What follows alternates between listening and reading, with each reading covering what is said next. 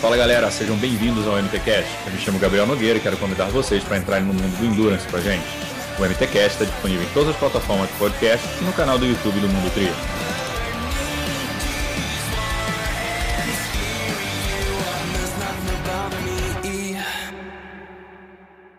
Fala galera, sejam bem-vindos a mais um episódio do MTCast. Hoje com a gente é a Mariana Rata. Bom, a Mariana Rata fez parte de talvez a melhor geração uh, do triatlon feminino nacional. Então, teve Carla Morena, teve Sandra Soldan, teve Fernanda Keller também ali no começo é, da carreira. Então, foi muito legal conhecer um pouco dessa história. Ela é de Brasília, uma conterrânea, então ela contando também como é que eram as competições lá, como é que era a vida do, de, dos triatletas na década de 90. Uh, então, ela contou um pouquinho, ela começou com apenas 12 anos no esporte, então foi bem legal, ela, começou, ela era nadadora. Uh, ela contou um pouco sobre essas classificações olímpicas, claro, o relacionamento dela com o Colucci, ela é casada com o Reinaldo Colucci hoje, então também ela contou um pouquinho de como essa história começou, contou sobre o caso do doping dela em 2009, que encerrou a carreira dela ali como triatleta profissional. Ela contou também um pouco desse um, detalhes desse desse evento aí que aconteceu, marcou a carreira dela e também depois do que aconteceu com a filha nascendo no ano seguinte, Reinaldo em ela abrindo a assessoria dela. Então foi mais um papo muito legal. A Mariana é uma pessoa muito querida. É, a gente pôde ver no GP, quem acompanhou a transmissão do GP viu ela na live, falando com a gente, é, interagindo com a galera, o carinho que uh, os torcedores têm por ela. Então foi muito legal conversar com a Mariana Rata. Então, mais um MTCast para vocês. Espero que vocês curtam. Mariana Rata, tudo bom, Mari? Boa tarde, Gabriel. Tudo bem? Obrigada aí pelo convite. Eu que agradeço. Fizemos um convite ao vivo ali na transmissão do GP, então. Pois é, né? Se não rolasse. para dizer não, ia ter uma galera ali para xingar lá, falar: Ó, oh, a Mariana não quer aparecer, virou estrela. Brincadeira. Pois é. É foi, foi bem, bem legal aquele dia. Eu aproveitei que te vi lá, né? Como a gente estava falando aqui offline, né, você não parou aquele dia de para vir para baixo. Tinha aluno, ah, é. tinha aluno teu, tinha o Reinaldo competindo. É, e é. eu falei, bom, aproveitar que ela parou aqui, deixa eu catar logo agora, fazer o convite logo, senão depois eu não acho mais ela. Ah, e a emoção de reviver tudo aquilo, né? Sensação de competição, né? Em casa, nossa, eu fiquei doidinha aquele dia. Cheguei em casa, parecia um zumbi. Bom demais. Bom, antes da gente continuar aqui no podcast, falar rapidinho da Z2. Então, a Z2 Foods é a nossa patrocinadora aí já há algum tempo, também patrocinador do Reinaldo Colucci, então tá no Z Squad aí deles. Então, vamos deixar aqui, quem estiver assistindo a gente pelo YouTube, tá o QR Code aqui em cima. Quem estiver pelas plataformas de streaming, a gente deixa o link aqui embaixo para você comprar o seu Z2 e conhecer mais o gel. É, me salvou hoje no pedal também o gel da Z2. E, bom, vamos lá para o papo. É, Mari, né, minha conterrânea, eu fui pesquisar, né, fazer toda a, a, a pauta de hoje. Mapeamento. Mapeamento. Você começou no teatro com 12 anos de idade, é isso, 12 anos. É, eu estava eu tava fazendo de 11 para 12, né? Foi, foi, final de 90, 1990. Aí em Brasi e lá em Brasília, né, tinha uma, um campeonato de, de triatlo infantil com cinco etapas, e aí eu fui convidada pelo meu professor de educação física na época para participar, né, da prova, uma provinha no Parque da Cidade, ali dentro mesmo, aquele laguinho do, dos patinhos, né, do, do pedalinho. E aí eu fui fazer a prova, foi uma delícia. Ganhei a prova, inclusive. E aí foi quando teve essa, esse momento de transição aí da natação, porque eu já vinha da natação, né? Eu já nadava bastante tempo. E aí eu quis largar a natação para fazer o triatlon, né? Não, a natação não, não te pegou tanto assim, não? No que não pensou em. É, na, na, verdade, eu desde que eu me conheço por pessoa, eu nado, né? Meu pai foi, foi nadador muito tempo, campeão mundial de natação, e eu, eu nadei por muito tempo na BB, né? Desde a escolinha, eu passei um mês na escolinha e depois eu já passei para a equipe principal. É, e desde então eu nadava é, e nadava estilo, né? Eu não era nem nadadora de crawl, eu nadava o peito, nadava o medley. E nesse mesmo ano, na verdade, acho que foi 89, eu fui campeã brasileira no sem peito. É, e, e, assim, a natação, para quem conhece bem, é bem chata, né? Inclusive, hoje a coisa que eu menos faço é nadar, né? Eu não consigo entrar numa piscina, apesar de estar na piscina todo dia, eu não consigo entrar numa piscina. E, pô, uma criança, né, uma menina de 11 para 12 anos, conhece o triatlo, né, depois de ficar contando azulejo uma vida inteira, não, quero fazer esse triatlo aí, esse negócio aí que eu quero fazer, entendeu? Pedalar, correr, nadar, aquela confusão inteira. Então, eu fui meio que lá, mas houve um momento de transição ainda, eu competi bastante pela natação, depois eu mudei para as provas mais longas, né, 400, 800, e, mas fui largando o treino de natação para focar no treino de natação para o triatlo, né. E como é que era o cenário de triatlo nessa época lá em Brasília? Agora, curiosidade de brasileiro. Então, é, então, a, essa época foi uma das melhores épocas, eu acho, do triatlo brasileiro, porque foi quando o Leandro estava competindo, o Manzan estava competindo, a Glaé também competia, e foram os nossos espelhos naquela época, né? É, eu ouvi até o Manzan falando no podcast dele que era aquelas provas de sábado à tarde que a gente ia para encontrar a galera, né? E como a gente estava começando a se envolver com esse mundo do triatlon, era o nosso programa de sábado à tarde, e assistir o triatlon no clube Motonáutica, né? No, no clube da aeronáutica.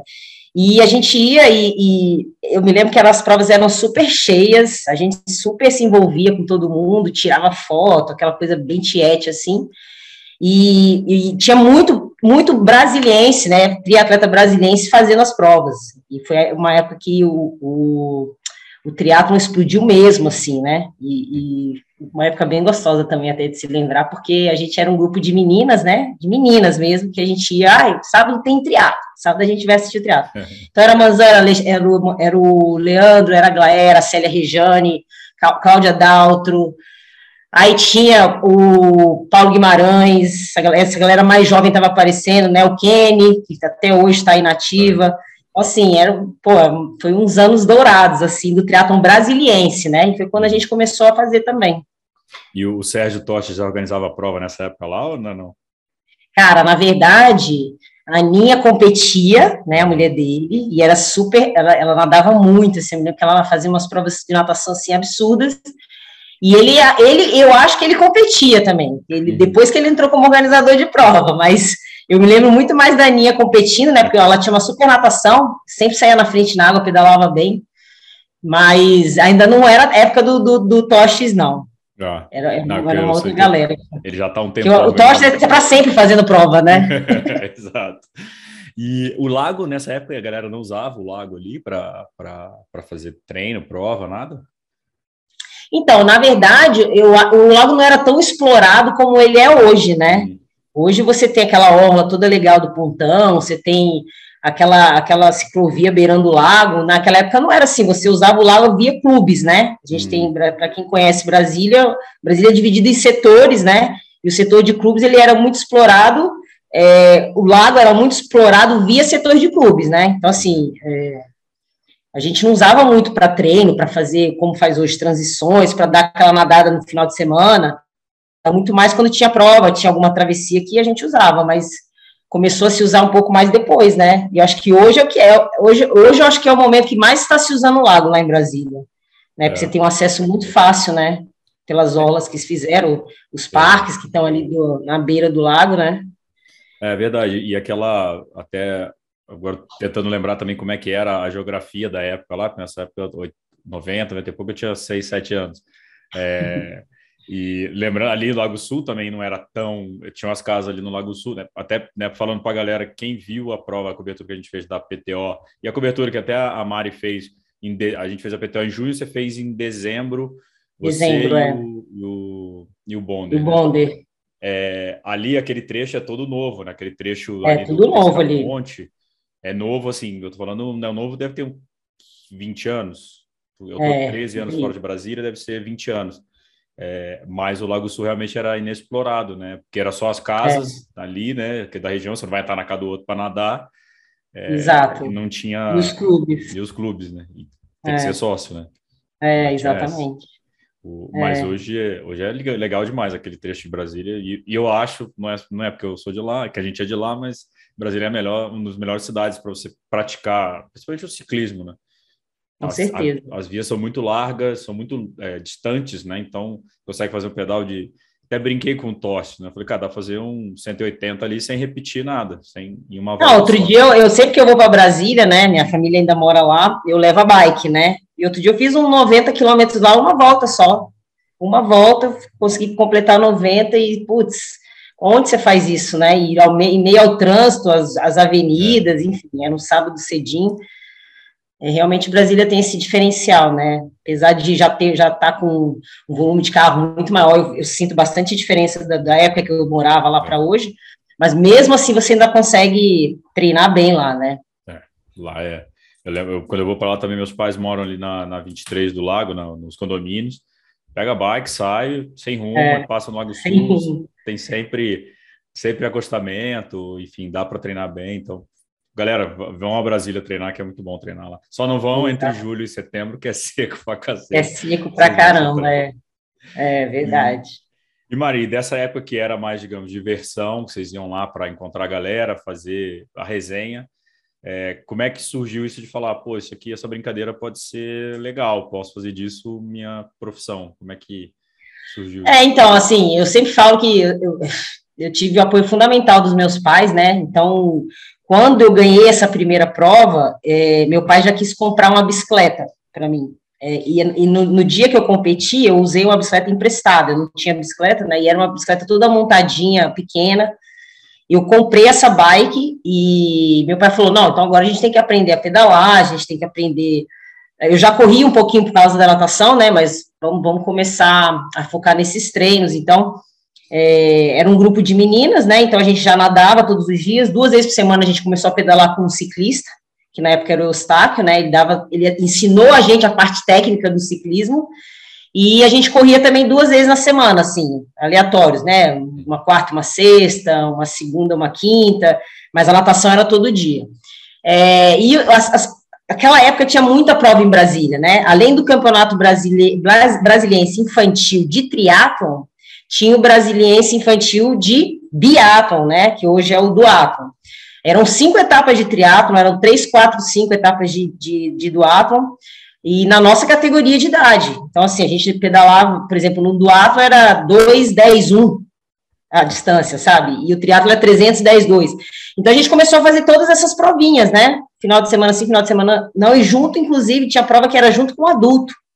Então, a gente, além de competir é, todo final de semana, a gente ainda, final de semana, a gente competia com, com, os, com né, as estrelas do esporte, né, na, em Brasília. Então, eu fui crescendo dentro dessas, dessas provas, é, e, eu me lembro que eu ganhei, assim, muitos campeonatos, né, uns dois, três anos ganhando todas as provas, e, e eu falei, bom, então agora eu estou deixando a natação mesmo, para focar no triatlon, né? E, e foi, como eu falei, uma fase de transição, né? Porque eu ainda nadei um pouquinho, competi ainda piscina mais um ano, mais ou menos, um ano e meio, e só que já focando no triatlon, né? Então, isso foi 90, final de 90, 91, 92 eu fui para o Troféu Brasil, em Santos. É, saía da escola na sexta-feira, tá, na hora do almoço, meu pai pegava o carro, a gente ia para São Paulo, de carro. Aí eu treinava em São Paulo, porque minha família também mora lá, né? Sábado à tarde descia para Santos. Aí a gente fez a, a, o Troféu Brasil, que na época era, era short triatlo, né? Era sprint. E eu fiquei entre as 10, né? Do, no Troféu Brasil. Entre as 10 e meio a Fernanda Keller, e meio a Adriana Piasek, Cristina de Carvalho, Rosana Merino. E aí eu falei, nossa, agora eu acho que eu posso pensar realmente em fazer só triatlo, né? Porque eu estou entre as melhores, eu fui top 10 e, e, tinha top 10 profissional, né, da elite, e tinha o top 10 geral, e eu fui no geral. Só que era praticamente a mesma coisa, que eram as mesmas pessoas, né? E aí eu falei, pá, então agora eu quero realmente me dedicar ao triatlo, não vou, não quero mais saber de, de, de nadar competição de natação, agora eu quero treinar. E foi aí que eu comecei realmente a engatar nessa rotina de treinos para o triatlo, né? Então eu estudava de manhã, nadava na hora do almoço, aí eu tive que mudar os horários de, de, de sessões, né, de, de, natação, porque a natação era sempre à tarde, e aí um dia pedalava, um dia corria, um dia pedalava, um dia corria, foi aí que eu comecei com essa rotina de, de treinar e competir para o tri, né. Mas quando você chegou nesse Troféu Brasil, você já sabia quem era a Fernanda Keller, quem era... Não, a gente tinha a gente chegou lá e assim, a, a gente sabia por, por, meio de revistas, né? Porque na época era revista, né? Então era Bispo Esporte, era Trek, aquelas revistas que contam a história do, do, desses esportes com, com bike, né? Então a gente via por, por conta disso, ah, vamos para o Troféu Brasil. Como que a gente descobriu o Troféu Brasil? Ah, porque o pessoal de Brasília vai, pega um ônibus, vai todo mundo para Santos, então a gente também vai, vamos lá, vamos fazer uma prova maior, né? A gente só competia Brasília os campeonatos infantis e até os campeonatos adultos que tinham em Brasília, né? Tinha umas provas bem legais também promocionais a, que aconteciam lá, e a gente também fazia. E aí, um belo dia, a gente falou: vamos fazer Troféu Brasil de Santos, que é uma prova legal que todo mundo vai, e é uma prova mais curta, né? E aí a gente foi. E aí lá que a gente realmente viu a realidade, né? Porque a gente via tudo por revista e foi aquela bagunça, aquela, aquela festa, né? O, é, o Troféu Brasil, a galera que talvez tenha começado recentemente no triatlon, não viu a época áurea, eu peguei o finalzinho da época áurea, acho que do Troféu Brasil, mas que era insano, né? muito patrocinador, muita gente vendo, era muita gente competindo, é, era bem legal. Todo mundo... A gente competiu, eu competi lá até 95, 92, 93, 94, eu sempre era garotinha mais nova, que chegava chorando, né, nas, nas, etapas do Troféu Brasil, porque era sempre uma emoção, né, eu, tava, eu disputava com a Márcia Ferreira, depois eu disputava com a Glória, daqui a pouco eu estava disputando com a Fernanda, e eu sempre era a mais novinha das meninas, né, e sempre pódio, sempre top 10, e foi aí que eu comecei a ter é, esse relacionamento com o patrocinador também, né, eu consegui alguns patrocinadores bem legais na época, então, eu fui até 95 fazendo, o Troféu Brasil era o meu, calendário principal do ano, né? Eu fazia as provas de Brasília, o Campeonato Brasiliense, fazia, ainda fazia o infantil, porque ainda é, ainda era, ainda tinha idade para isso, né? e fazia as provas principais do, do, do meu circuito nacional, era, era, o Troféu Brasil. Isso era com 14, 15 anos, mais ou menos. 13, 14 é, anos. É. Imagina, chegou lá, você já não é alta, né? Chega lá, com cara de criança, top 10, fala, o que está acontecendo? Né? Não, é, eu, eu, sempre fui a garotinha que chegava chorando, sempre. Algodão doce, tem, tem uma etapa que eu cheguei com algodão doce, nossa, eu sempre tinha esse apelido, então quem me via na rua falava, ah, você é a menina de Brasília, a garotinha que chega chorando, é, sou eu, sou eu. É bom foi, foi, foi um tempo já, bem... Já foi é, criando essa imagem, já e vira, patrocinador gosta, né? É, mas foi bem legal, porque foi onde realmente eu comecei a, a ver o teatro com os outros olhos, né? Ah, eu quero me profissionalizar nisso. É, nessa época eu fechei o patrocínio com a Reebok, com a Lompoc, que era uma marca de roupa, né, também super super bacana que estava entrando no teatro. Então assim, eu já tinha eu já tinha um salário, né, eu já tinha é, marca de tênis e eu já tinha uniforme. Então assim, já era para mim já era um negócio praticamente que é, uma carreira a, a, seguir, entendeu? Uhum. Só que em 95 eu surgiu a oportunidade de, de, eu estudar nos Estados Unidos, de fazer o um intercâmbio. E eu também queria ir fazer o intercâmbio porque eu queria aprender o inglês. E meu pai falou, oh, Mariana, se você não for agora, eu acho que você não vai depois, né? Porque você vai se envolver muito mais com o triatlon e a sua carreira vai estar num momento que provavelmente você não vai poder largar. E eu ia lá como estudante mesmo, eu fui tipo, tipo Rotary, né? Não foi pela Rotary, mas eu fui ficar em casa de família, um ano estudando fora, e aí eu meio que deixei o triatlo um pouco de lado para ir para os Estados Unidos, e fiquei lá um ano. E lá nada de triatlo mesmo, não conseguiu treinar? Não, lá eu só consegui, eu, eu fui para um lugar muito frio, né, eu fui para Iowa, que já é lá em cima, né, e é um lugar que neva bastante, dos seis, dos 12, dos, não, dos 11 meses que eu fiquei lá, praticamente seis foram nevando, cinco, seis, assim, muita neve, muito frio. Mas eu corria lá, né? Aí eu fiz parte do, do time de cross country, inclusive fui a melhor, melhor corredora da, da, da equipe, fui para os States, né? Que para ele é, é a principal competição. É, depois eu participei do. Porque lá eles fazem os esportes por estação, né? Então, primeiro começa com cross country, depois vai para os esportes de inverno, então são esportes dentro de quadro, depois o track and field, que é na primavera. E como eu era a principal corredora, eu corri muito, né? Eu cheguei lá já correndo e participei da, das provas e dos campeonatos. Aí, quando deu o inverno, eu, eu, fiquei treinando indoor, né? O indoor era correr dentro de quadra, dentro de uma quadra de basquete, e dando volta para cá, dando volta para lá. E de vez em quando eu me arriscava na neve. E aí eu ia participar do track and field, correndo as provas mais longas, né? E só que eu me machuquei, eu tive uma canelite muito séria, assim, que eu me lembro que eu pisava no chão e doía, mas doía muito, e eu chorava porque eu queria correr, e meu treinador falava, não, vamos fazer um dia, vamos, vamos treinar força, vamos ficar forte para a gente voltar, só que eu não consegui voltar no track and field, e aí é, eu parei a corrida mesmo, assim, até voltar para o Brasil, mas eu, eu corri bastante lá, né, o cross country. O, esse, esse, negócio dos Estados Unidos é, é, legal e até, não sei se você viu recentemente, a NCAA agora tem o triatlon feminino. Sim. O masculino não entrou, mas o feminino já entrou. Então, é. também é uma oportunidade legal, né, da galera. É. Não, lá é outra realidade, né? Eu, como eu fiz, eu fui muito nova, eu fiz o junior ia lá, porque geralmente você faz o senior, né? Que aí você se forma e volta para o Brasil. Eu fiz o junior.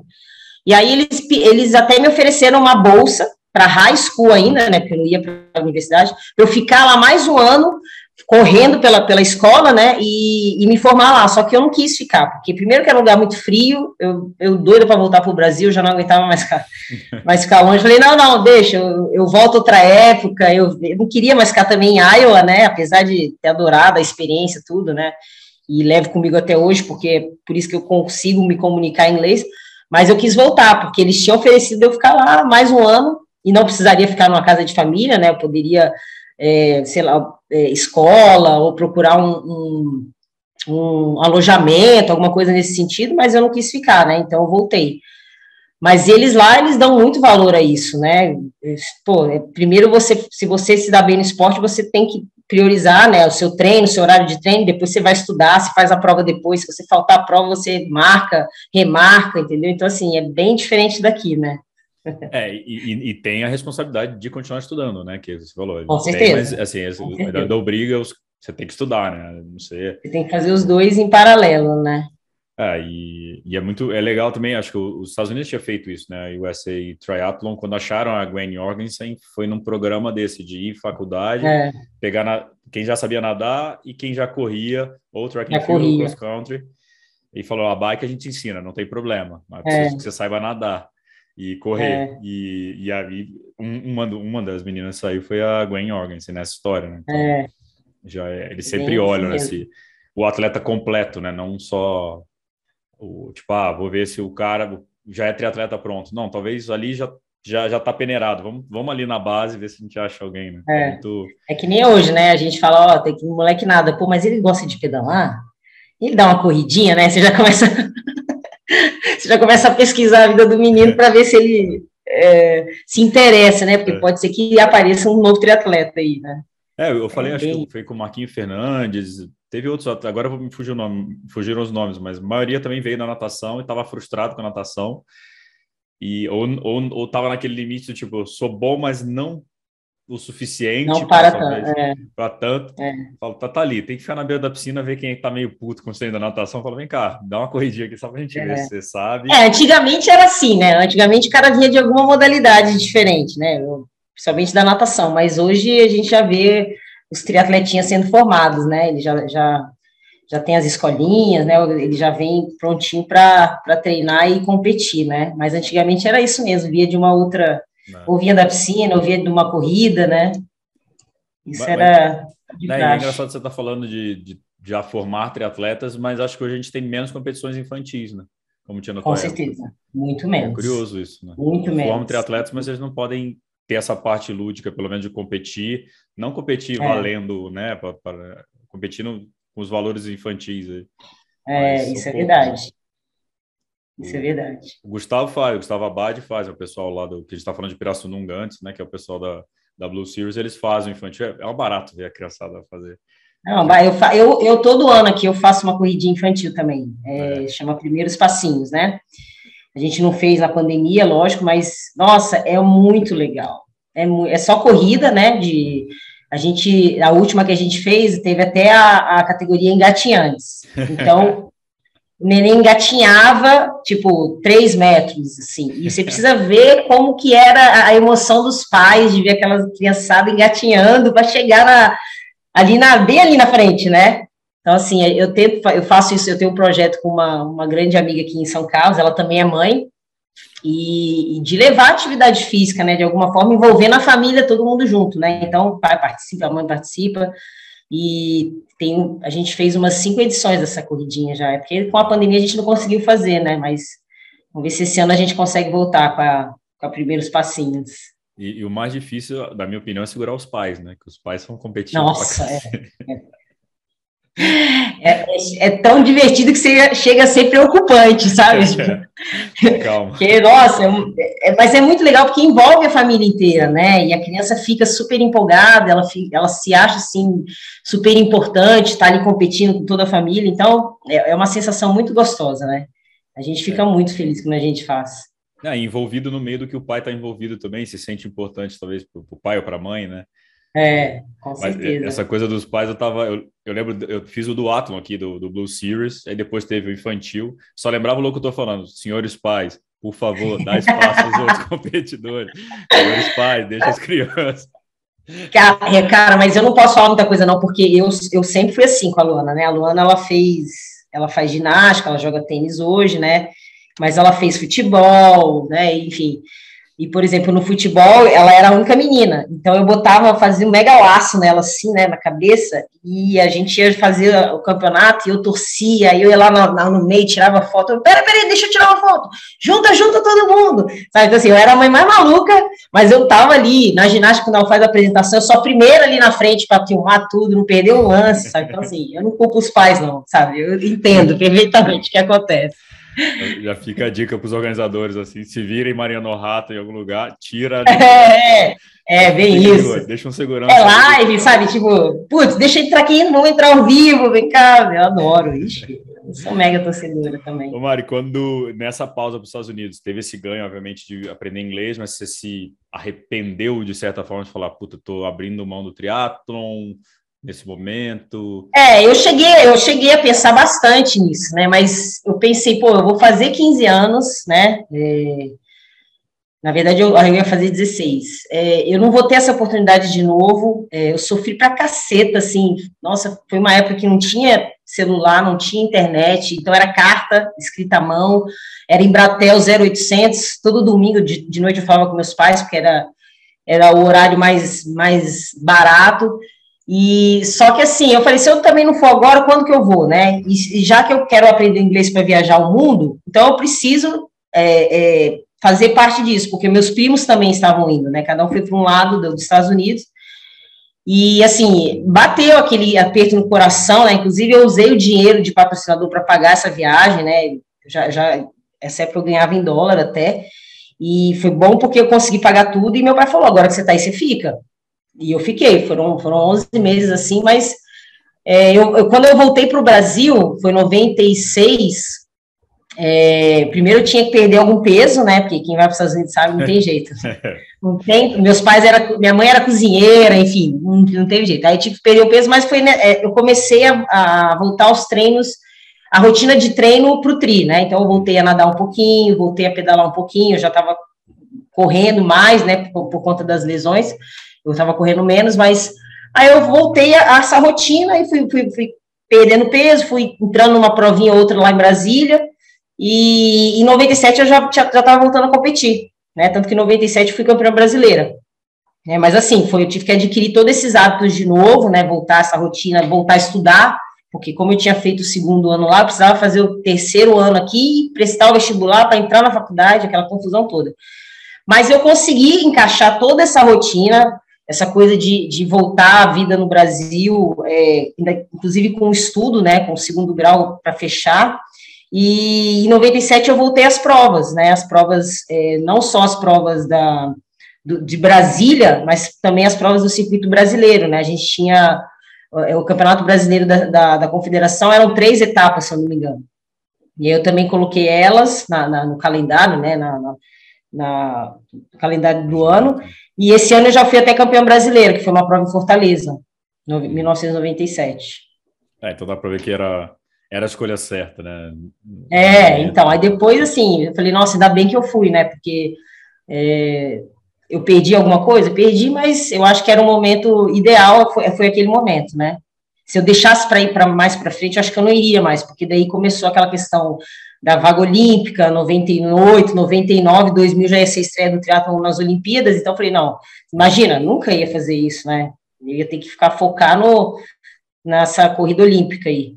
É, e a vida de atleta é tão é, injusta às vezes, né? Que você falou, você foi para lá e lesionou. Aí você fala, não, não vou, que eu quero ir para o triatlo. Aí é um tomo de bike, é uma lesão, você perde seis meses de bobeira, fala, eu não fui.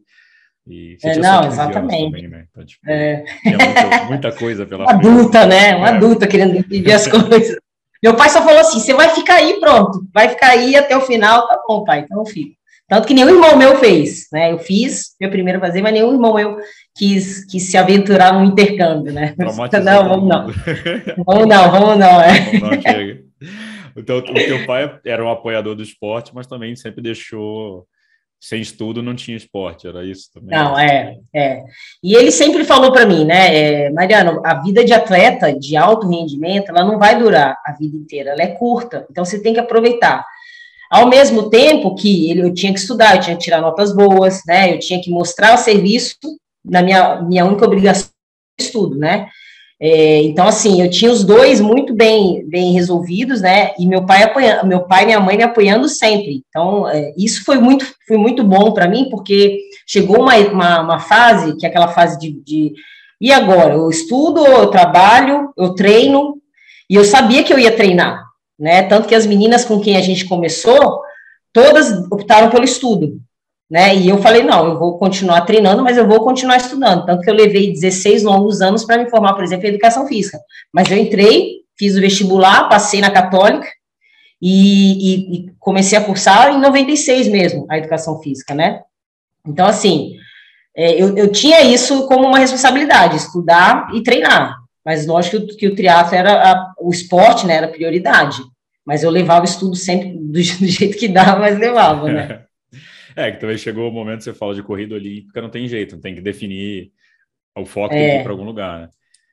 É, aí foi quando eu comecei a trancar a faculdade, porque a gente começou a viajar muito, né?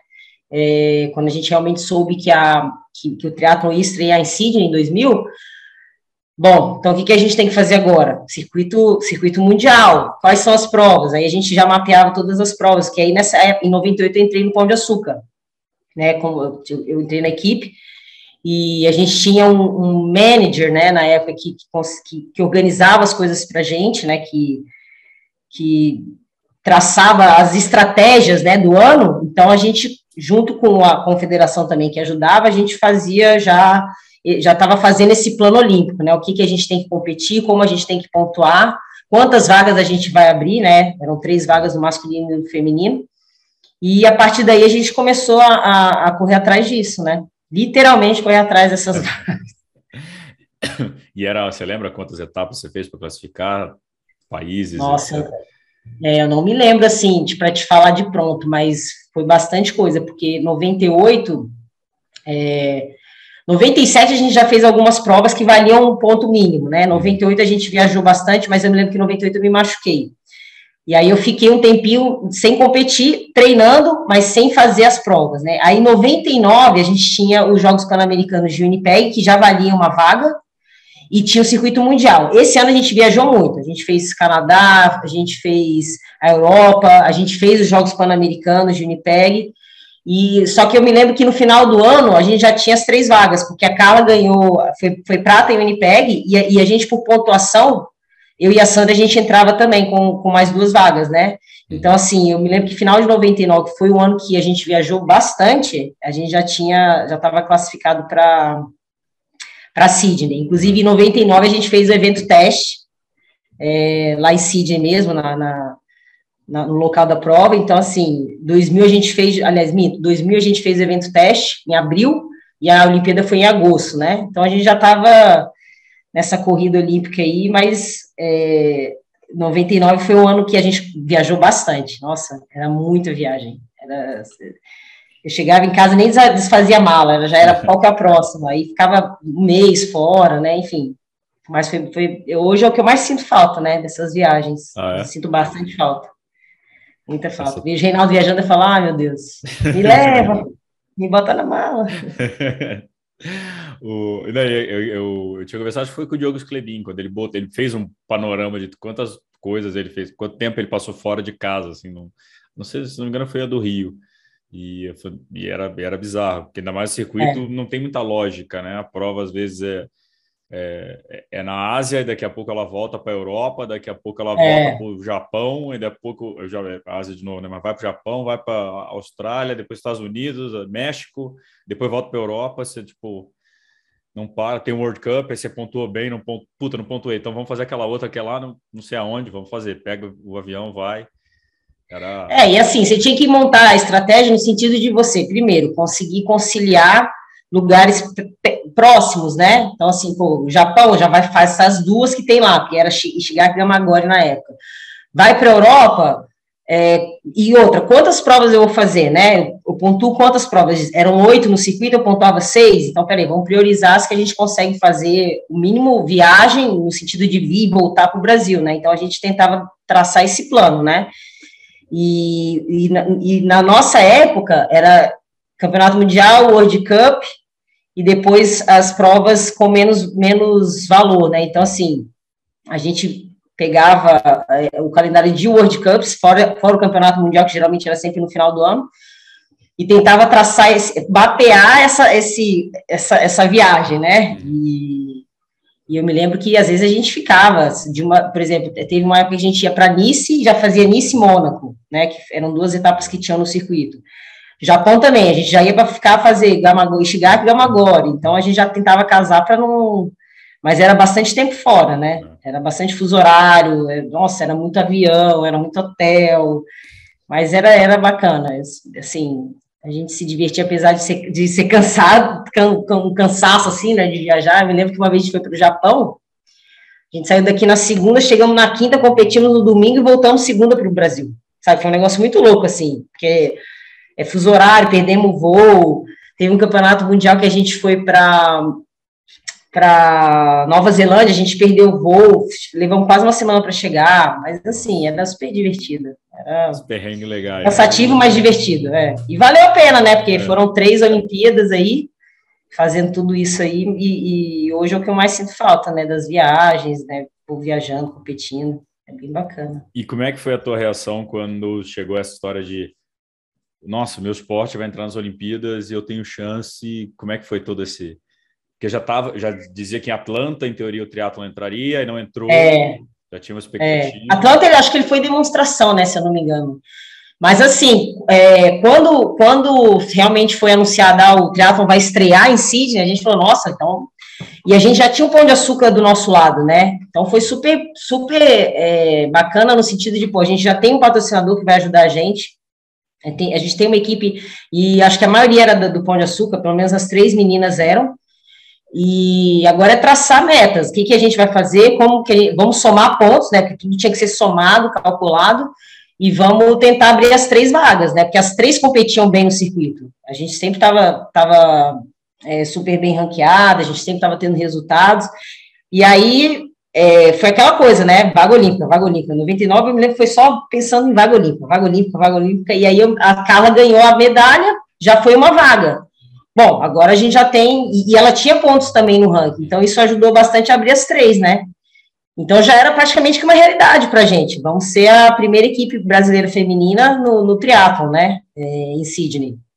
E, então, assim, não, é, é, é, até difícil falar porque a gente já estava nesse meio do circuito, né? A gente já estava competindo fora, a gente já estava. Assim. É, então foi uma coisa até meio que natural, só que lógico, com outro foco, uhum. né? Olimpíadas, né? Putz, o Brasil vai estrear é, é, nos Jogos Olímpicos, vamos ser a primeira equipe, né, vai fazer parte da história, beleza, então vamos atrás disso. E assim, mas por outro lado foi uma coisa assim super natural, porque a gente já fazia o circuito, já tinha um patrocinador que estava ajudando, é lógico que aquela pressão um pouquinho maior, né, principalmente da parte de mídia também, né, é. Pô, era muito repórter, era muito coletiva de imprensa, era muito, não, vamos, vamos focar na, na, nas viagens, nas provas, mas é, no final estava todo mundo lá, né, os três homens e as três mulheres o, é a maior delegação até hoje, né? Que a gente teve em prova, é. em, em, em, Olimpíada.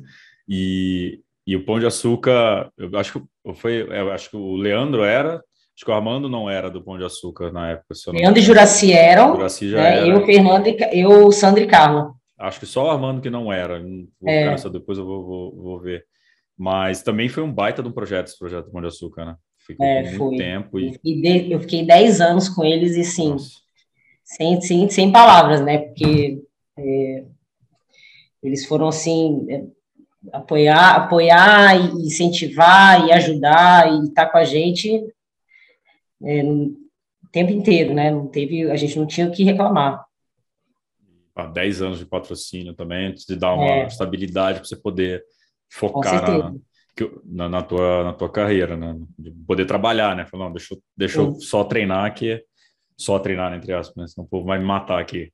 Não é só treinar, né? Mas você não precisa preocupar. A vida não é só pedalar, É, deixa eu só pedalar aqui.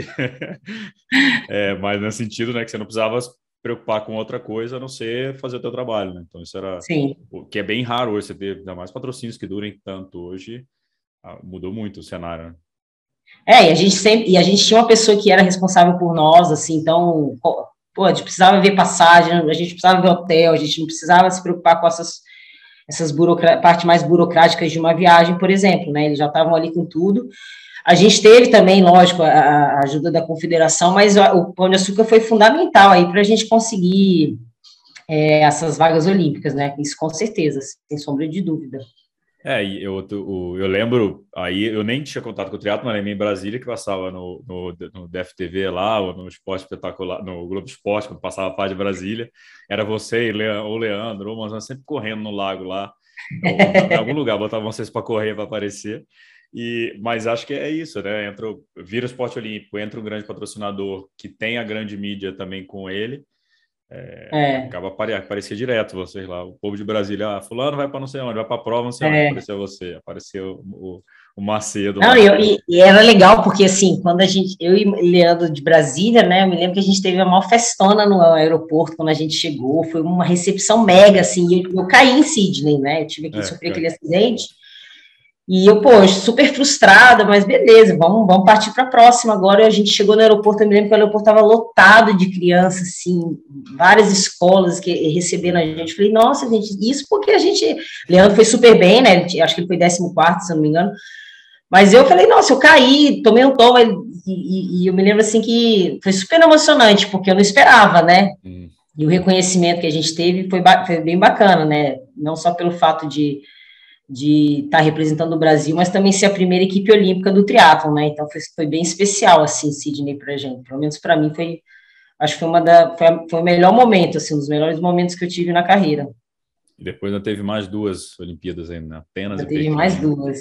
É, foi mais. É. Como é que foi manter? Porque é difícil manter vários ciclos olímpicos, é estressante, é cansativo, pressão. É.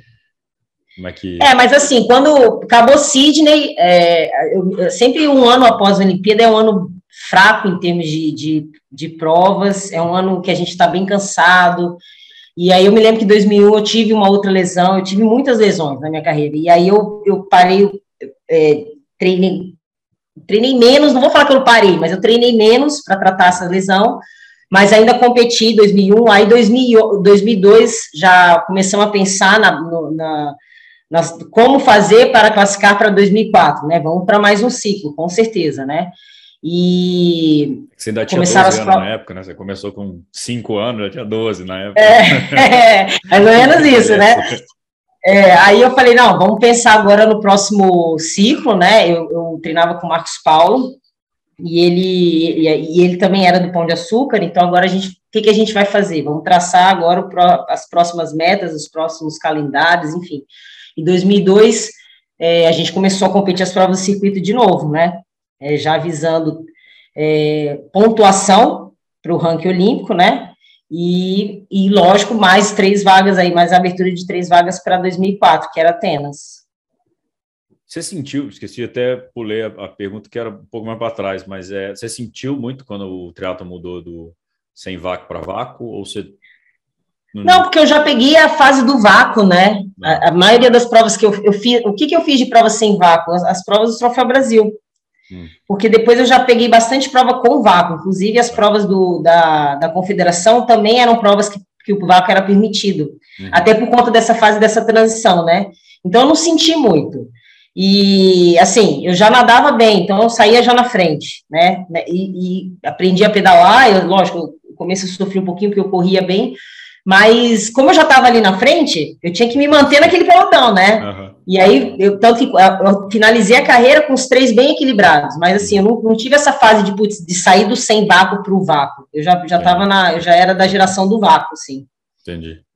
O, aí, Atenas, Pequim, quando acabou Pequim, você tinha ideia de fazer mais uma Olimpíada ou você estava cansada já dessa distância, não chega? Então, eu tinha a ideia de desacelerar, né? É, me lembro que acabou Pequim, eu falei, nossa, agora eu vou dar um tempo. É, eu tinha outros projetos, né, inclusive, e, mas eu, em 2009, ainda fiz as provas do circuito mundial, fiz algumas no começo do ano, fiz o Ironman em Floripa, né? E foi um ano que eu também estava com muita lesão, né? E aí eu falei, gente, que, peraí, eu tenho que parar um pouquinho para me cuidar, né? E foi o ano da, do caso do doping. Uhum. Então, isso também me fez parar, né? Mas, assim, eu iria continuar competindo, mais provas locais, né? Provas no Brasil.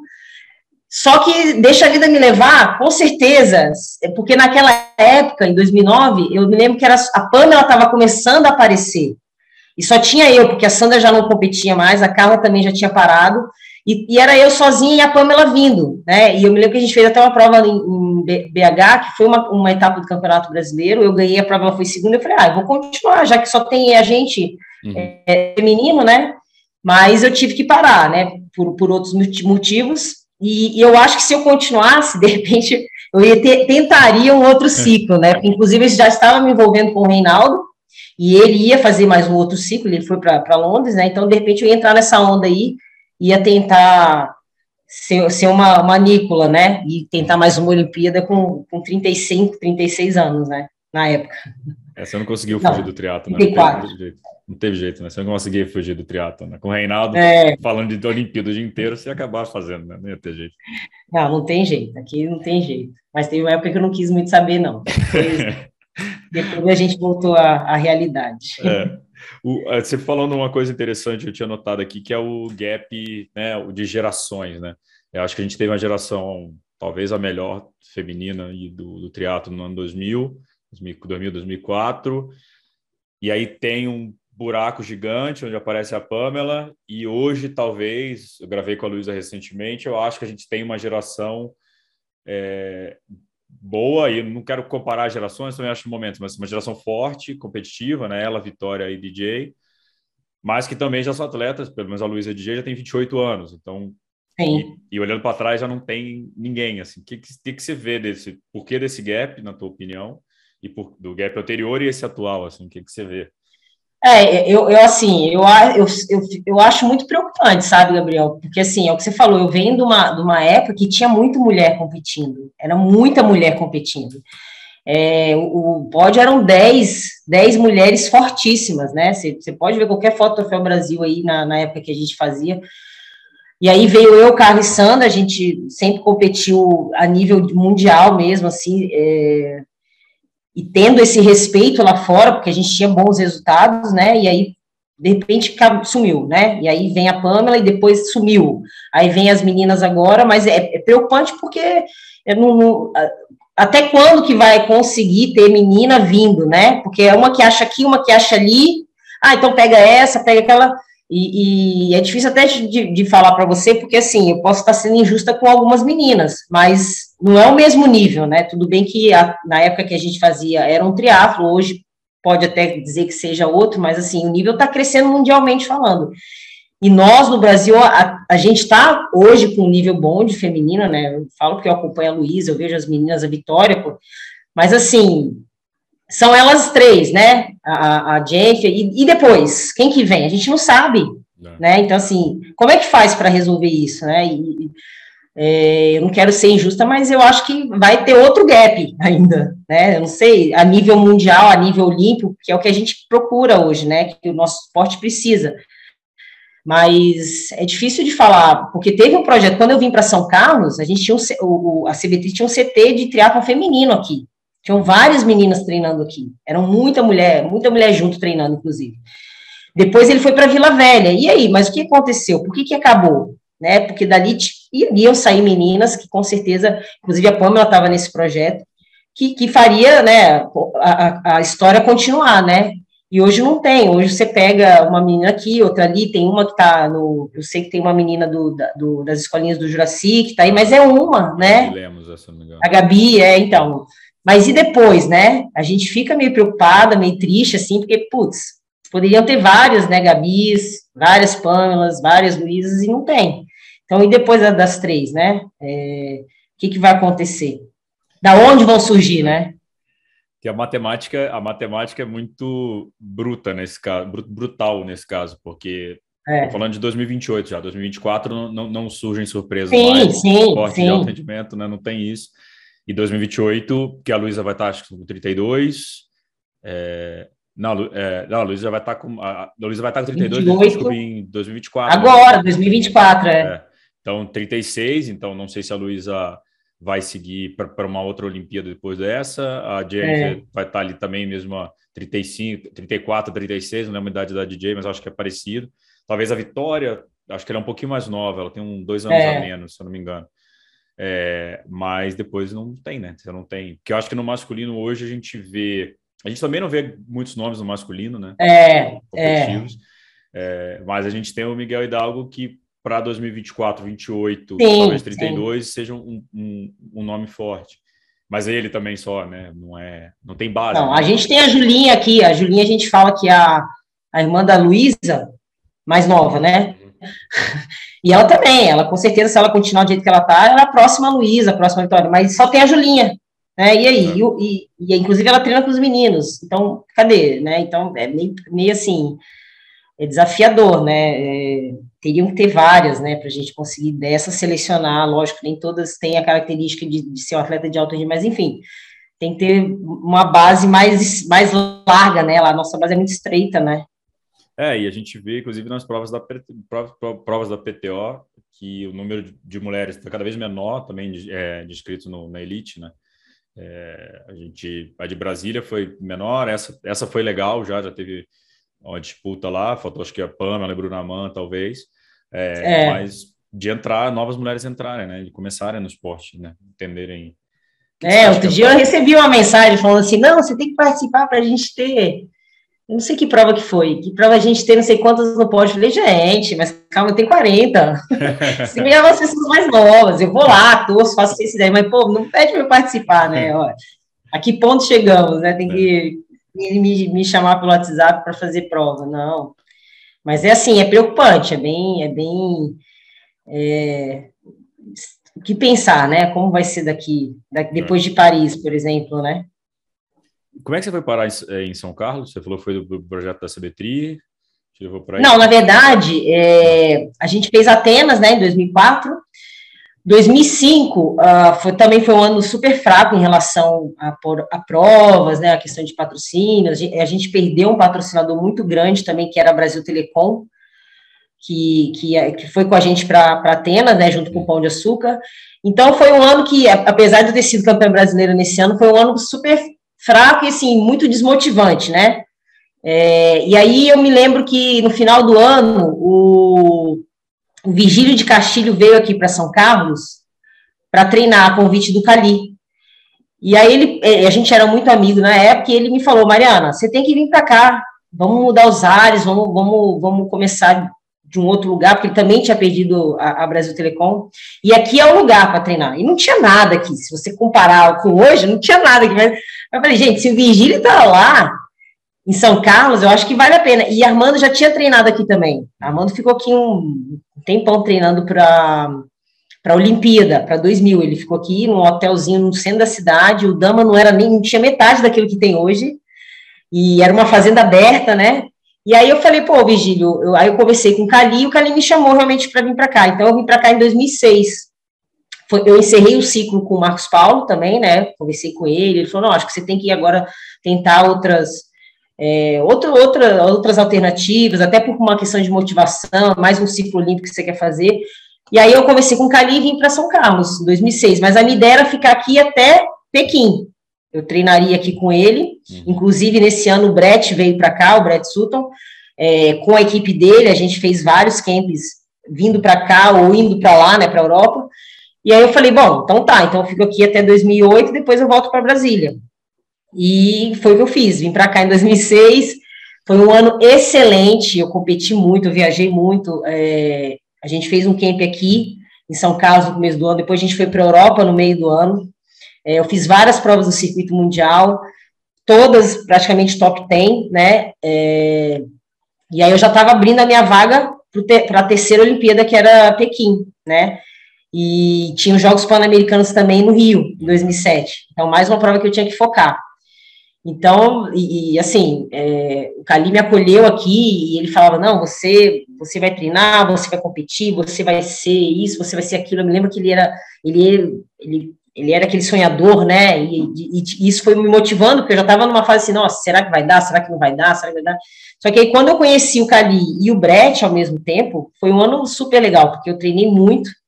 Eu fui para Europa, a gente ficou lá uns três, quatro meses também treinando bastante. E foi um ano que eu fiz muitas provas, inclusive provas é, do, do, do circuito mundial, que eu fui sempre pódio. Foi um ano que eu fiz bastante dinheiro com premiação também. Em 2007 teve aquela prova do, do Raivi aquela prova de um milhão, eu fui pódio. Então, assim, foi aí que começou a minha história aqui em São Carlos, né? E aí, né, com tudo isso, eu conheci a equipe, conheci o Reinaldo, é, a gente treinava todo mundo junto, é, consegui transferir a minha faculdade para cá, então também estudava aqui na, na, Unicep, né, que era a Faculdade de Educação Física, então fui construindo minha vida aqui, né? E aí... Nunca e aí deu Deu Pequim, amarrei o bode, aí, como diz aqui no interior, amarrou o bode e não saiu mais. aí a, a, a, o plano que era voltar para Brasília, não, vai ficar aqui, e aí estou aqui até hoje, desde 2006.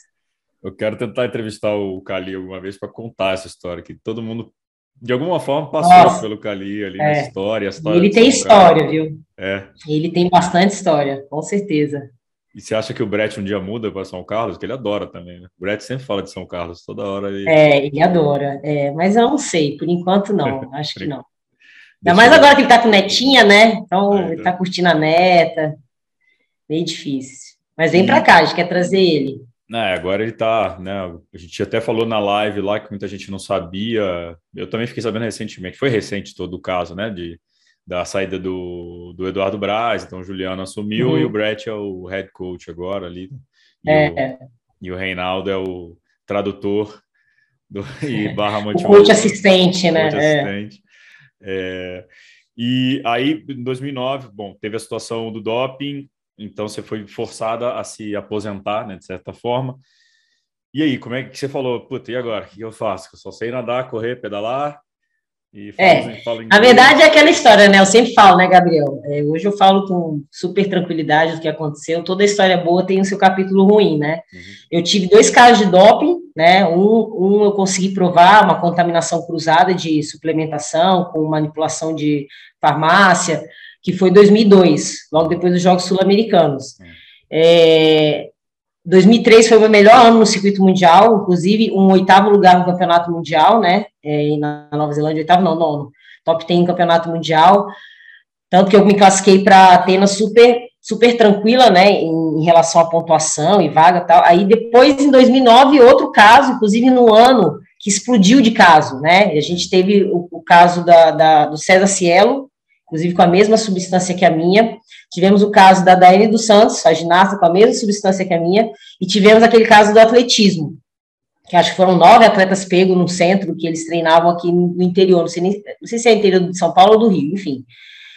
E aí foi um ano muito difícil, porque por mais uma, mais uma vez eu passei por uma situação super constrangedora, que para mim foi terrível, porque já era não era não era uma vez, era a segunda vez, né? Que eu estava sendo duvidada aí, e eu me lembro que eu fiz o, o Ironman de Florianópolis em maio, e eu estava com muitas lesões, né, eu, tive duas tendinites nos dois, é, nas duas articulações do tornozelo, né, tendão de Aquiles também, bursite, tudo de it, e aí eu fui para São Paulo nessa época tratar, eu fiquei bastante tempo em São Paulo tratando, e foi quando estourou esse caso, e, e foi terrível, porque assim, eu não sabia nem o que fazer, eu não sabia como que eu vou provar mais uma vez que, putz, mais uma vez um caso positivo. Eu falei, nossa, o que, que eu faço agora? Só que eu estava, como eu estava em São Paulo com uma equipe médica, eu, eu, eu, fiz o tratamento todo no INA, né, no Instituto do Atlético, com o Andreoli.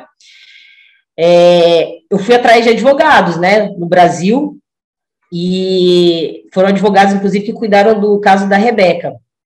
E a gente passou um semestre tentando correr atrás de laboratórios que fizessem análise de suplementos, correndo atrás de defesa, correndo atrás da, de todo o processo, né? E foi bem difícil para mim, porque, primeiro, eu entrei numa depressão profunda, o que, que eu ia fazer, né? Eu não sei o que eu vou fazer, eu só sei nadar, correr, pedalar, tratando lesão e, e longe de casa, porque eu tive que ficar em São Paulo esse tempo, né? Fiquei na casa da minha tia.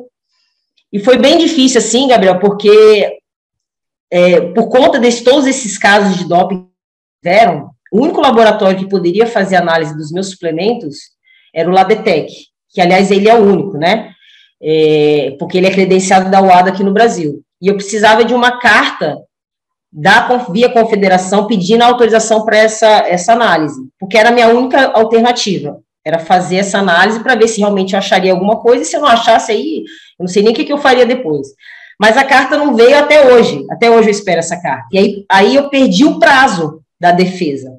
Aí o que, que eu teria que fazer? Ir para a Suíça, né, na, na, na, na corte do, dos esportes, fazer uma defesa é, pessoalmente, né, argumentar Uhum. O que, que, que, aconteceu, o que, por que, que eu não fiz, eu tenho certeza que eu não fiz, enfim. Só que eu já não tinha mais grana nem para fazer isso, porque eu, eu, tive que usar com advogado, eu tive que usar com, com defesa, aquela coisa toda, né? Enfim. E aí eu já estava muito cansado. Falei, olha, para mim chega, é, já que eu perdi mesmo, eles me deram uma, uma suspensão de seis anos. Então agora eu vou cuidar da minha vida, porque assim eu não consigo, eu já estava desgastada fisicamente e mentalmente, então nem se fala. Só que eu estava entrando no estado de depressão muito forte, porque o que, que eu vou fazer agora da minha vida, né? Eu não, não, não sei, eu não, não, tinha rumo, eu não tinha, não, não, não ia treinar. A única coisa que eu fazia é ir para fisioterapia. Comecei para fisioterapia de manhã e de tarde. Aí ficava na clínica lá o dia inteiro, porque pelo menos eu ocupava a cabeça. Comecei a fazer é, terapia com psiquiatra, né? E foi uma época que eu tomei bastante remédio para depressão, ansiolítico, né? E vamos tocar a vida para frente agora. Eu já estava com o Reinaldo, então ele foi ele classificou para Havaí esse ano, 2009, e ele falou: "Não, você vai comigo, para pelo menos você sair do Brasil". Inclusive a sentença foi dada quando eu estava lá, né? Essa sentença dos seis anos. E eu fui com ele, é, me desliguei do mundo e meu pai falou: agora vive a sua vida aí, a gente toma conta aqui, é, o que tinha que ser feito foi feito, não tem mais o que fazer. E agora você tem que pensar o que você vai fazer daqui para frente, né? E foi assim. Então eu sempre falo que eu nunca aposentei, né? Eu tive que parar, mas não aposentei, né? Mas enfim. É, e aí, em 2009, eu fui para o Havaí, teve a sentença, voltei para o Brasil. 2010 eu engravidei. Aí, quando eu engravidei, eu falei: bom, agora eu tenho um porquê é, para minha vida, né? Eu tenho, tenho uma criança que eu vou ter que cuidar, eu vou agora voltar a estudar. A gente começou a construir a casa. Então, assim, a, a vida mudou completamente, uhum. sabe, da água para o vinho, né? Porque antes eu ficava ali pensando e tal. O, o Reinaldo foi fundamental para mim nessa, nessa fase, porque foi ele, ele que me manteve motivada a continuar, a voltar a estudar. Ah, vamos, vamos agora fazer a, a nossa vida aqui, vamos construir a casa, enfim. E, e aí, em 2010, que o Reinaldo foi para a POCOM, para fazer a prova lá. Ele ganhou a prova, não teve jeito, né? A gente teve que comemorar e eu engravidei. Então, aí a vida virou do avesso. Do avesso não, mas virou ah. para um caminho diferente, né? E aí foi onde eu foquei na maternidade, nos estudos, né? E, e dei um tempo do triatlon, né? Foi um ano que eu fiquei bem assim, meio afastada, apesar de estar viajando bastante, competindo, circuito e tal. Eu dei uma afastada para focar mais em mim, na minha saúde, né? Até porque eu estava com gerando uma uma criança, né? E, e aí a parte de remédio, tudo passou. É, quando eu engravidei, aí você, cara, sua, sua vida muda, né? E a minha médica falou: tira tudo, porque agora você tá grávida.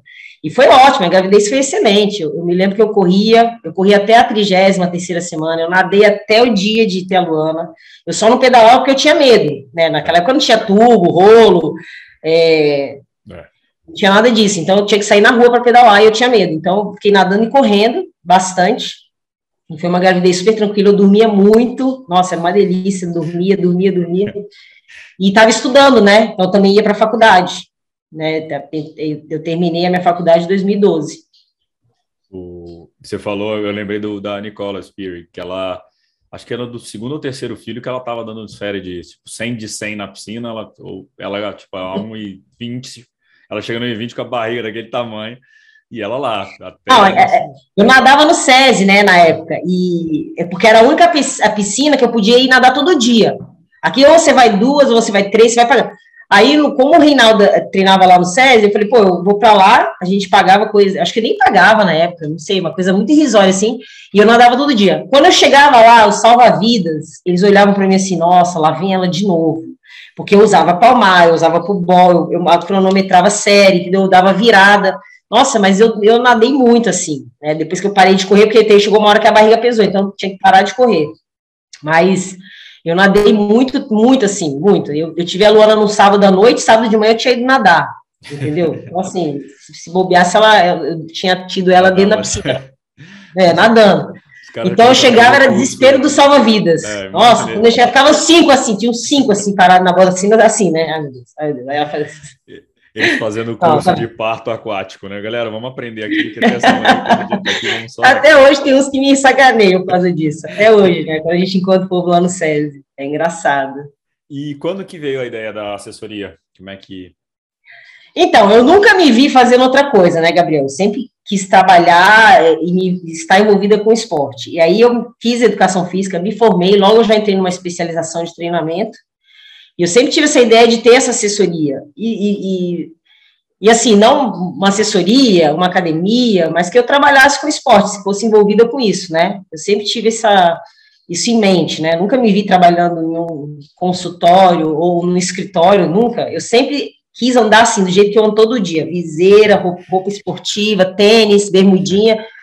E aí, quando eu me formei, é, eu fiz a, a, especialização em treinamento aqui, aqui em Campinas, e já quis logo abrir uma assessoria, né, usando o meu nome. Mas aí eu comecei a trabalhar numa academia aqui em São Carlos com um grupo de corrida. É, e eu sempre tive o desejo de, de trabalhar com atleta, né? Mas quando eu entrei nessa academia, eu peguei uma turma só de iniciante. Falei, nossa, eu vou acabar com todo mundo. O que, que eu faço com esse Não sabe nem correr. Eu falei, meu Deus, e agora? O que, que eu faço? Então eu tive que aprender todo esse processo de você inserir atividade física na vida das pessoas. Só que depois, com o tempo, eu fui pegando esse ritmo, né? Você começa a entender a vida de cada um, o ritmo de cada um, né? A história de cada um, e isso, isso foi me encantando. Eu falei, nossa, eu quero fazer uma, a minha marca é, e ter a minha assessoria e fazer isso, e levar atividade física para as pessoas, porque uma vez que você coloca uma pessoa para correr, por exemplo, ela nunca mais te esquece, né? Ela sempre vai te agradecer, você mudou a vida dela. Porque eu tinha essa, esse plano também de trabalhar com alto rendimento, mas é um processo até você chegar nisso, principalmente se você quer se envolver com uma confederação, né, enfim, uma federação internacional. Então eu fui por outro, por um outro lado, e aí eu já montei a minha, minha marca, né, a gente procurou uma agência, o Reinaldo ainda não, ainda estava estudando, então não dava para ele para ele entrar junto comigo no projeto. Então, eu falei, vamos fazer o Rata e depois a gente, futuramente, a gente vai associar os dois nomes, porque ele estava já fazendo educação física também. E aí, assim nasceu. A gente fez a, a, a, Eu lancei a assessoria em 2016, né, aqui em São Carlos, uma assessoria mais com corrida de rua, né, ainda um pouco do triatlo, e ela vem crescendo desde então. E aí, nesse processo, o Reinaldo se formou, a gente juntou os dois nomes. É, a gente tem agora, hoje uma academia aqui em São Carlos também, que tem toda uma história de sócio, tudo, que agora é só nós, né? Eu e Reinaldo. Então, isso tudo está começando a acontecer agora, né? É, desenrolou no meio da pandemia. Então, agora que realmente a gente vai começar a, a divulgar tudo isso de uma forma mais ampla, né? A gente ficou aí na, na pandemia praticamente quase um ano fechado, né? A gente ficou oito meses no ano mais cinco meses no outro. E nesse meio tempo a gente foi ajustando as coisas, né? Tirando sócio, tirando nome, é, colocando nosso, associando as duas, os dois sobrenomes, né? Enfim, a gente foi criando a nossa marca. E aí estamos crescendo aí no, no mercado de assessorias, né? E, e a, mas a ideia, a tua ideia é, pessoalmente, é ter alto rendimento ainda no futuro? Ou agora passou? Ah, eu gosto muito, né? Eu gosto muito, Gabriel, do alto rendimento. Eu acho, assim, um outro mundo, um outro planeta, né? Mas hoje eu, eu, eu sou, assim, eu, eu, tenho muito mais atletas amadores, né? E o que é legal também, porque você passa uma outra visão do que, que é o esporte. É, eu ouvi o episódio do Manzan ele falando da questão do atleta amador, e realmente é isso, né? Você tem que, às vezes, segurar a rédea e falar, meu, peraí, você não é atleta profissional. Eu já tive bastante confusão com isso, inclusive. Mas eu tenho muita vontade, muita vontade de trabalhar com alto rendimento, estudo bastante. Eu fiz a pós-graduação em treinamento, depois eu fiz a especialização na Unicamp em triatlon, já fiz os cursos da ITU, hoje eu estou fazendo o curso da ITU para treinamento para mulheres, né, é female triathletes. Então, assim, ainda tenho essa vontade, né, mas é, é um processo, né? É, assim, como, como você ser um, um, atleta profissional, ser um treinador também de alto rendimento, acho que não é da noite para o dia, apesar de eu ter vivido isso, né? É uma coisa, uma coisa, outra coisa, outra coisa. Não porque eu vivi, fui, que hoje eu tenho que ser a treinadora de alto. Eu acho que tem que é todo um caminho que você tem que aprender muito ainda, né? Para errar menos. Não acertar mais, mas errar menos. o, mas tem vontade, sim. E como é que foi voltar a ser atleta amadora depois de um tempo? Assim, voltar para o triatlon como atleta amadora? Cara, é um, é um barato, cara. Eu, eu assim, eu, eu, nunca parei, né, Gabriel? Nunca é. parei de treinar. Eu sempre, todo dia, para mim é terapia. Eu, hoje, e você vê o esporte de uma outra maneira, né? É impressionante como muda, né? Pô, eu saio para pedalar três, quatro horas, eu não tô nem aí, eu não levo nem gel, vai na água, sabe? Porque assim, você quer se divertir. E aí, é, em 2017, eu, 2016, eu levei o atleta para Floripa. Tava com dengue, mas ele fez a prova e foi super bem. E a gente acompanhou o dia inteiro, né? Aí eu falei, nossa, eu acho que quero fazer Floripa. Porque eu fiz 2009, achei horrível. Eu sofri muito na prova. Eu, eu, eu lembro que eu nadei super bem, pedalei bem, mas eu quebrei na maratona. Eu fiz a maratona para quatro horas.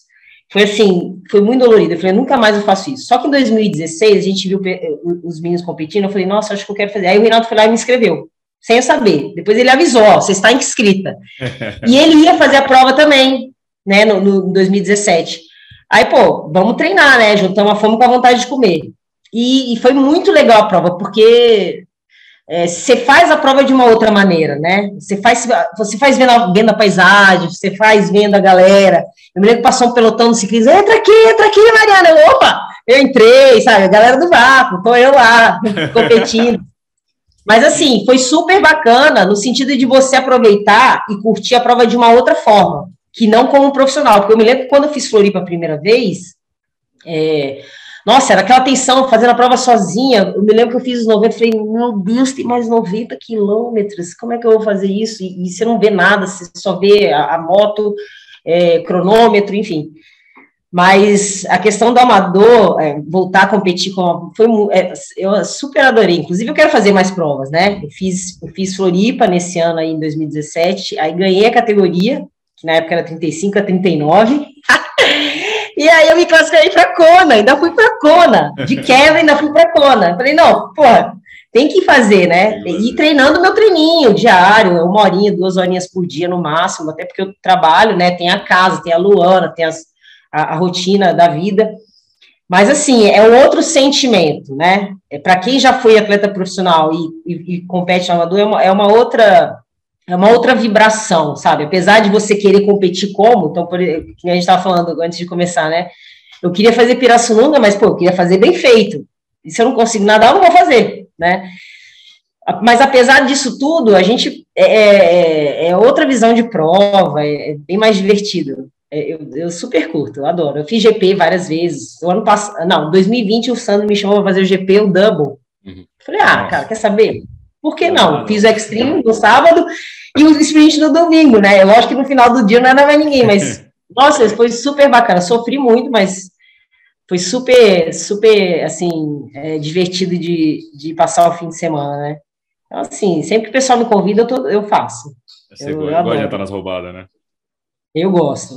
Eu, a minha próxima roubada é um Extreme. Quero fazer um, ah, é? um Fodax, é, uma prova mais, assim, diferente, sabe? É, é, mas vamos ver, voltar a nadar. Provas, né? Já viveu tanta coisa, é legal viver um negócio diferente, né? Com Sem certeza. essa pressão que você falou, né? De é. cronômetro, não sei o que, poder curtir. É, exatamente isso, é sem pressão. Você vai, pelo menos no meu caso, né? Não, não desmerecendo nada, muito pelo contrário, eu treinei muito. 2017 foi o ano que eu treinei pra caramba. E eu me lembro que eu saía com o Reinaldo para pedalar, eu sofria na roda dele e tinha que correr. E aí a gente foi para Kona. Kona não tinha feito nenhum treino longo para Kona. E eu cheguei lá para fazer um treino com o Cid. Passei o resto do final de semana dormindo, porque eu não conseguia levantar da cama. É, mas sem desmerecer. Só que para quem já viveu esse lado, né? Depois você volta a competir de uma outra forma. Nossa, é muito legal. É muito legal. É muito bacana de, é, de sentir. Tem que ajustar, né? A cabeça e o corpo, né? Que a cabeça às vezes manda é. ser, ser, atleta profissional de novo e o corpo não é mais o mesmo. Enfim. Não, e é assim, né? A maturidade vem com a idade, né, Gabriel? Então, pô, é, você pensa melhor, você toma outras atitudes que você não tomaria, né? Então você fala, puta, por que, que isso não. Por que, que a cabeça não, não tava no, quando eu era um, né, um atleta profissional, né? Hoje você raciocina, você tem estratégias não, vou, vou fazer dessa forma, vou seguir esses números, entendeu? E, e, só que o corpo é o que você falou, não obedece, às vezes não quer ir, não, tá cansado. Eu vivo cheia de dor hoje, né? Tem muitas dores. Dor. Nunca fiz nenhuma cirurgia, uhum. mas tenho dor no quadril, tenho dor na, na no, nos tornozelos, tem, tô jogando tênis, já tô com dor no cotovelo, já, sabe? Tipo assim, já tá tudo desgastado, entendeu? Mas é, Judiou, é, é isso, né? Judiou do É, judiei, também. exatamente. E eu tive muitas lesões na minha carreira, né? Muitas. Muitas lesões, assim, porque eu ia até o extremo. Quando, quando eu falava assim, nossa, tá doendo, que eu parava, é porque já tava, já tava ruim. Já tava umas três semanas atrasado já. Quando você parava é que já tinha... já tava para lá de Bagdá. E hoje ser torcedora, né, acompanhar de longe, é mais difícil do que estar tá dentro? Tem hora é, que você quer entrar no negócio, pelo amor de Deus, não, é. não aguento mais assistir Reinaldo competindo, eu quero quero estar tá lá. É. é bem difícil, mas assim, é... hoje a gente tem internet, né? Hoje passa tudo ao vivo, então é... eu primeiro eu não sofro tanto estando longe, né? Porque mesmo ele estando competindo longe, por exemplo, a gente consegue acompanhar. Mas, por outro lado, é difícil. É difícil porque você quer estar ali, você sabe o que, que ele está passando, você sabe o que, que ele está sentindo, você sabe que a disputa ali, aquela disputa de, de, de peito com peito ali para correr, você, você, sabe tudo isso, né? E aí você bate, bate aquela coisa de, nossa, eu queria estar, tá, eu queria estar tá no lugar dele, eu queria estar tá fazendo também as provas, mas depois passa, é rápido o negócio assim, é um sentimento bem rápido. Mas é tão cansativo quanto torcer, viu? Meu Deus do céu. Tem prova que, olha, o dia do GP eu fiquei destruído. Fiquei destruído o dia inteiro lá filmando, passo para cima e para baixo. Não, não dá. Pelo amor de Deus, é muito cansativo. É, é verdade. O, eu vou fazer uma pergunta para você que eu também fiz para o Reinaldo. Que a Lulu vai ser triatleta ou não vai? Não vai, cara. Ela não. Não vai. E ó, eu vou te, e vou te falar. É, o primeiro baque foi quando ela falou assim: Mamãe, não quero ser triatleta. E assim, ela hoje ela, ela faz de tudo um pouco, né? E a gente deixa ela fazer tudo. Ela joga tênis, ela faz ginástica olímpica, ela jogou futebol, tudo. Só que eu acho que pelo que a gente já viveu e ela junto acompanhando, eu acho que ela meio que. É, e o segundo baque foi quando teve Tóquio, né? O Reinaldo não classificou, e a gente falou: nossa, agora a gente não vai mais pensar em Olimpíada. Porque quem que vai para a Olimpíada? ela não quer ser triatleta, ela não, não deve seguir a carreira de, de esportista, porque ela quer estudar, ela que quer estudar, quer então, aí bateu o segundo baque, assim, tipo, nossa, e agora? Aí a gente ficou meio triste mesmo, sabe? Inclusive, eu, eu vou, vou tatuar, eu, eu, tenho várias tatuagens, mas não a Olimpíada ainda, né? Eu vou até tatuar isso para eternizar, porque foi um, uma, uma, um momento de reflexão que a gente teve. E agora, né? Agora a gente não vai mais pensar em Olimpíada, porque o Reinaldo agora tá com outros projetos, eu muito menos, né? E a Luana, ela não vai, gente. E, é, eu acho que, assim, é a maior decepção do Brasil. a qualidade triatlética é essa, né? Porque genética ela tem. É, exato. tem corpo, gosta, mas não é, não é o triatlon. Não é o triatlon. É, infelizmente. Alguém tem que ter juízo nessa família também, né? Pois é, é. Ela quer estudar, e eu fico feliz por estudar, ela quer ser isso, ela quer ser aquilo, então Tá bom, pelo menos ela tem um objetivo aí que não, não o esporte, né? É, viver o esporte ela vai viver, era o que você falou, não tem jeito. Com certeza. Só é, vai com certeza. de outra forma. É. E, Mari, qual que você acha que foi a, maior, a melhor lição que o esporte te deu?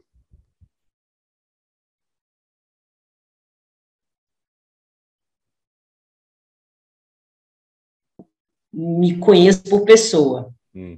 E eu acho que a, a, são várias lições, né? Porque o transporte transforma, né, Gabriel? Então, assim, a pessoa que eu sou, é, é, o que eu aprendi, é, a questão da, da, da, disciplina, do respeito, é, essa coisa de você ter, ter uma, uma, como se fala, não é disciplina, mas ter essa, essa persistência, essa consistência nas coisas, por tudo que eu passei no esporte, inclusive em relação até os casos de doping, me deixou uma pessoa muito mais forte.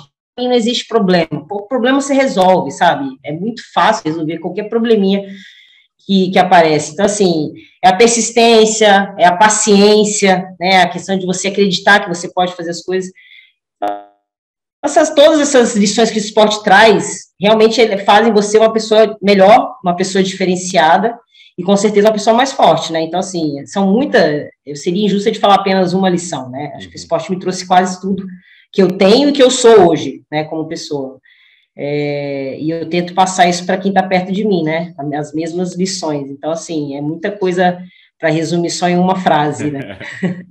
Não, mas a frase eu deixo aberta também. Cada pode responder do seu jeito, que é é. Tanto tempo no esporte, se eu conseguisse definir todo esse tempo em uma palavra, só em uma frase. Uma só, palavra só ia ser é difícil.